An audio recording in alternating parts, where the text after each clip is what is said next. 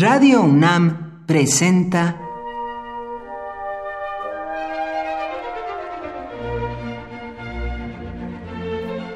Cuaderno de los Espíritus y de las Pinturas por Otto Cázares.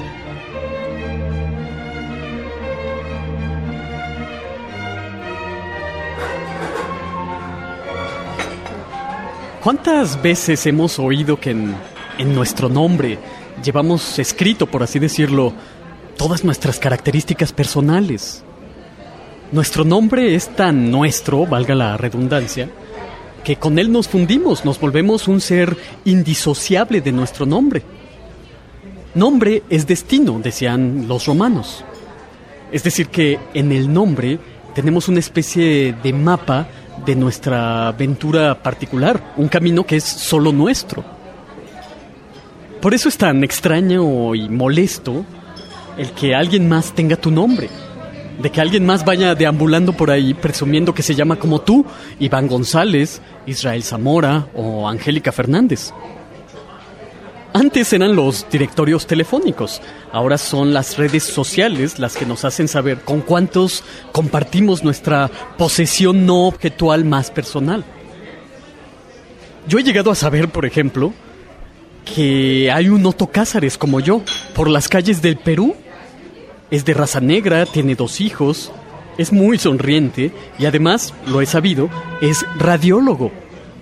Ambos somos Otto Cázares un mismo nombre y apellido designa a dos individuos.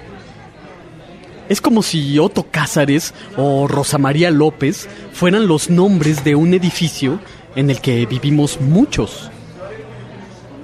La situación es tan extraña como que el nombre Rosa designe a todas las rosas, hasta a las marchitas o a las que no han brotado aún.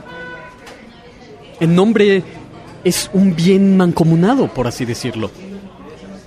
James Bond es el nombre que engloba a muchos individuos. Engloba a Sean Connery, a David Niven, a Roger Moore, a Timothy Dalton, Pierce Brosnan. Y bueno, ¿qué vamos a hacerle? También engloba a Daniel Craig.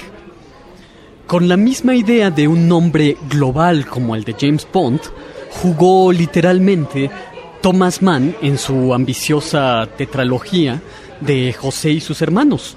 José es el José del Viejo Testamento, hijo menor de Jacob, a quien sus hermanos mayores venden a Putifar como esclavo.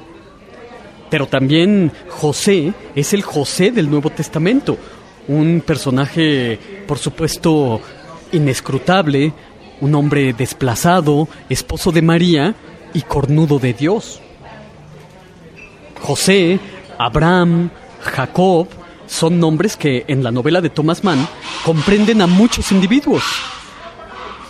En el ámbito de la creación literaria, parece ser que el primer poeta, Homero, era el nombre del barco en el que navegaron muchos poetas. Ay, pues yo no puedo exigirle al Otto Cázares peruano que se cambie de nombre. En todo caso, él también estaría en todo su derecho de exigírmelo. Lo mismo tú, Emiliano, lo mismo tú, Ofelia, lo mismo tú, Graciela. Muchos navegaremos con un mismo nombre tratando de volvernos un destino compartido. Por hoy, Otto Cázares cierra el cuaderno de los espíritus y de las pinturas.